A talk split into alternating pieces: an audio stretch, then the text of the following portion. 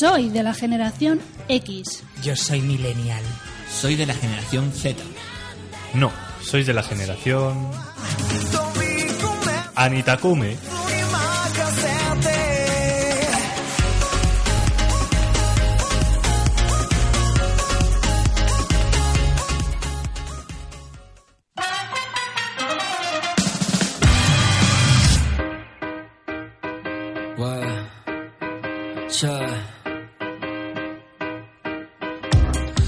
¿Eres un amante de la cultura japonesa? ¿Quieres introducirte en ella? Pues recuerda bien esta sección ya que conseguirás estar al tanto de las últimas novedades.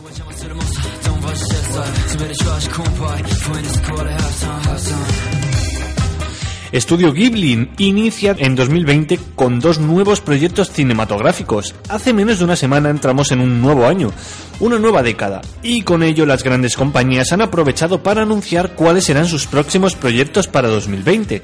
Desde hace bastante tiempo se conocía la existencia de la que podría ser la última película de Miyazaki, un filme que en un primer momento estaba fechado para este mismo año, pero que por niveles de exigencia y calidad posiblemente se vea pospuesta hasta 2021 o 2022.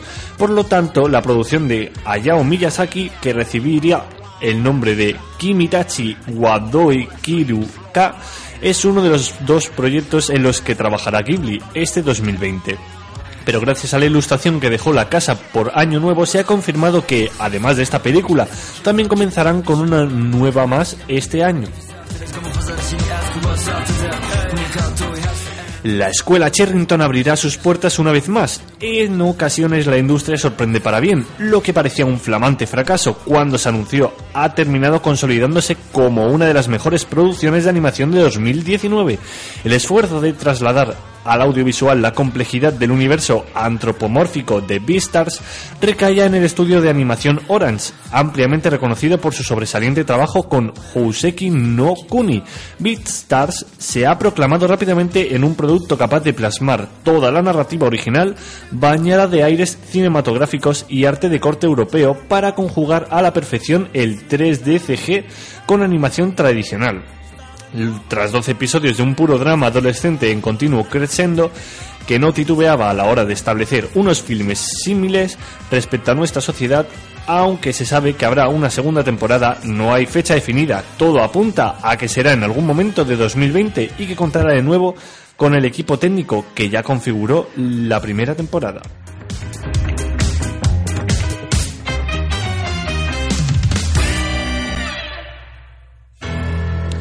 El futuro de la adaptación de Vinland Saga tras su final, Wit Studios se despidió de su última gran obra con una entrega que marcaba un punto de inflexión determinante para el devenir de la trama, un punto ciertamente disruptivo que desgarraría cualquier pensamiento previsible y algún que otro tropo en torno a la codiciosa venganza.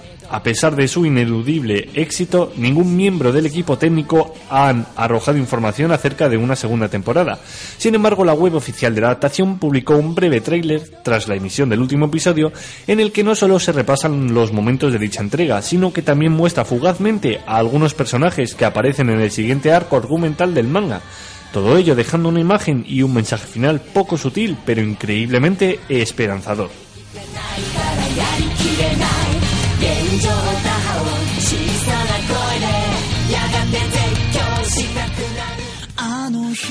Japón oculta muchos secretos y entre ellos también oculta lugares a los que hay que ir sí o sí si tienes la intención de ir al país nipón. Es por eso que desde aquí os queremos dar a conocer algunos de los lugares tan desconocidos de Japón y que merecen la pena ser explorados.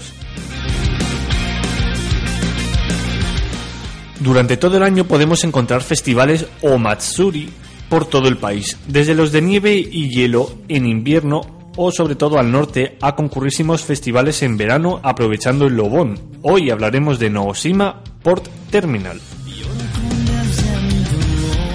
A Naoshima se la llama la isla del arte y con razón. Toda la isla está llena de museos e instalaciones artísticas como esta pequeña terminal en uno de los sus puertos, que además es un parking de bicis, obra del estudio SANAA.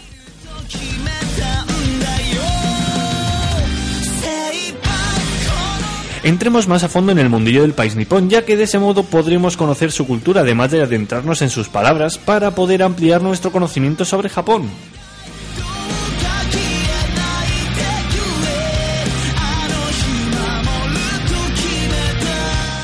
La primera palabra es mono no aware. Mono no a web. Pues significa Momo está en la web. Momo el fantasma. Pero es mono, Pues- ¿eh? No es ah, momo. mono, mono. El mono ha cogido la web y ha puesto una clave y no podemos entrar. Eso es la deep web, ¿no? Sí, pero es- eso es en japonés. El momo se ha metido a la deep web. El mono se ha metido a la deep web. Sí, eso. Bueno, pues esto como tal no tiene una traducción literal al español, pero significa más significa más o menos el sabor agri- agridulce que deja un momento breve y agonizante de belleza trascendental. Madre del Dios, amor otra- hermoso. otra vez, por favor. El sabor agridulce que deja un momento breve y agonizante de belleza trascendental. Dios mío. Eso no te lo aprendes de memoria ni vamos. Eso es como el eslogan de un anuncio de perfumes y de claro. Carolina Herrera. En el Por- momento trascendental, agonizante. Por eso he dicho que no Belleza tiene- Agonizante. Por eso, por eso he dicho que no tiene una traducción claramente definida. Agonizante y trascendental. Pero por ejemplo, no sé, como que, como. ¿Como qué? Que puede ser agonizante y trascendental. Y bello. O sea, es, la- es el, El- la- el- el agobio que te da que sea tan, tan, tan efímero, tan bello y que, y que so- solamente lo puedes ver en ese segundo. El ocaso de la tarde, del día. Yo no sé. No sé. Dios mío, me encanta. ¿Cómo es? Momo huevo. Momo huevo, dice. Mono no a web. Mono no el huevo. mono no toca la web. Fíjate que suena más a el mono no toca la web. Al final terminas aprendiendo japonés por la tontería de decir mono no ta web. Mono, mono no toca web. Mono no toca web. Así que termina, terminas ahí. Pues me gusta esa palabra. Y la otra palabra es boqueto. Boquet. Eso es una francés. Se me hizo un boqueto el otro día en, en un carcerín. Se me hizo un boqueto. Yo creo que eso es el agujero que sale en la calle, que aquí los coches dentro Pero, pero. por la avenida. Es El, el agu- boquet. el agujero negro del universo Madre cuando mía. miras en el cielo otoñal mm, con- y caen las hojas. Y ca- así porque sí, ¿no? Así Sí. por decir algo. Pues es el acto de contemplar con la mirada perdida en la distancia. Casi, Ah, pues casi, casi, casi, pues ya casi. Casi, casi pues. no, ¿no?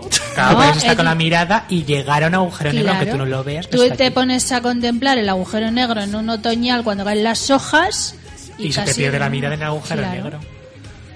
Válgame, señor. Ah, Pues casi. Entonces, casi. casi lo acierto, igual que el mono.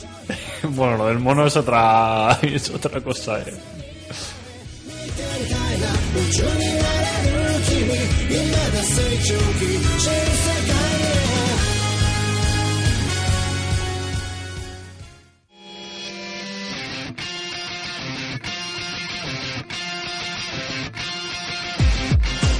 Hablemos de Recero Shingensu Ban.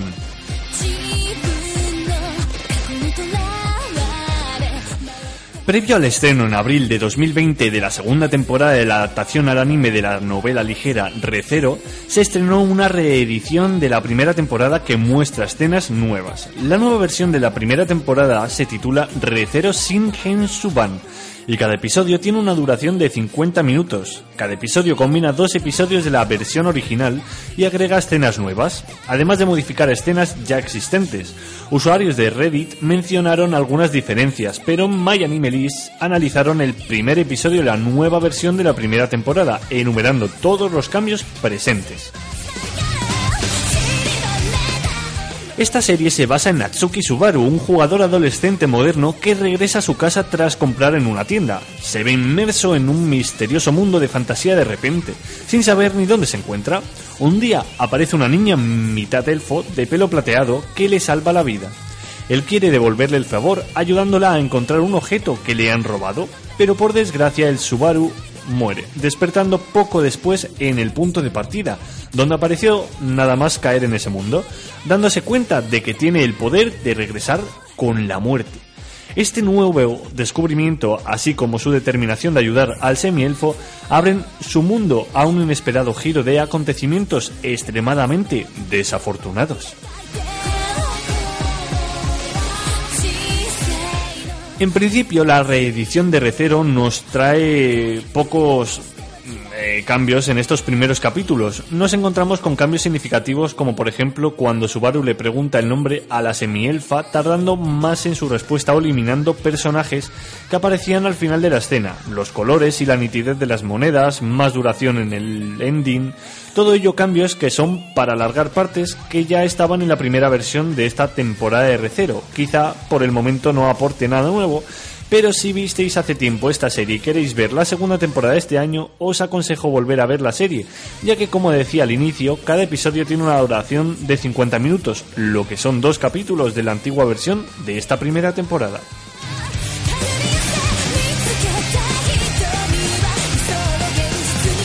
Me estás diciendo que han alargado la duración, ¿qué? Poniendo más final.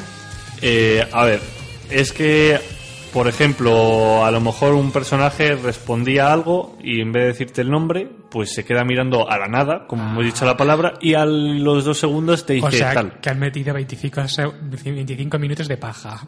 Sí, han, se han metido ahí cosas para alargar de formas muy tontas. ¿Sabes cómo se alargaba eh, la serie aquella de los vigilantes de la playa? ¿Cómo? ¿Sabes por qué en los vigilantes de la playa ponían que corrían por la playa despacio? Es un Así, en cámara lenta. Es mítico eso. Pues porque alargaban la serie. ¿Y sabes por qué hay series españolas que se emiten así a mediodía y tal, que te ponen un recuerdo? Que pasó ayer, pero te lo están recordando hoy por si lo habías olvidado, Para alargar, claro. pues al- para alargar la serie. pues esto es igual, la primera temporada se emitió y ahora, pues como se sale la segunda temporada en abril, pues han vuelto, están volviendo a emitir la primera, pero como Pero el- cambiando pero- tonterías, que por lo menos. el doble de largo metiendo paja. Mm. Claro, o sea, de momento solo ha habido dos capítulos. En el segundo no sé, pero en el primero eh, ha sido todo muy rellenar y juntar. Bueno, a ver, supongo que de 25 capítulos creo que duraba, pues se, se, se reducirá a la mitad porque los están duplicando, pero. Lo breve sí. ve- ¿Cómo es? Lo breve si bueno, dos Lo veces bueno si breve, do- dos veces bueno. Pues Tanta mira, paja pues, no. Pues pues sí. no sé si cambiará alguna escena o algo, pero así estamos. Una serie que te recuerde lo que ha pasado hace dos minutos. Hombre, a ver, eso no, pero. no, no, es que eso, es- eso lo he visto yo en las Oh. Ah, series. ya, ya, ya, que te yo, digo. yo- yo digo en esta. que ha pasado la- hace cuarto de hora y se queda. Además, es que se queda el protagonista así como. ¡ah! Como el mono este viendo el viento mientras El el- corre las nubes, ¿no? sí. Así El y recuerda. Lo de los vigilantes de la playa es el mejor recurso porque por lo menos ves a alguien ahí dando botes. Sí, ahí corriendo para arriba. ¿no? ¿Tiene algún, algún interés? Además, a los hombres le encantaba ver a Pamela Anderson correr en cámara lenta. Por eso dando botes.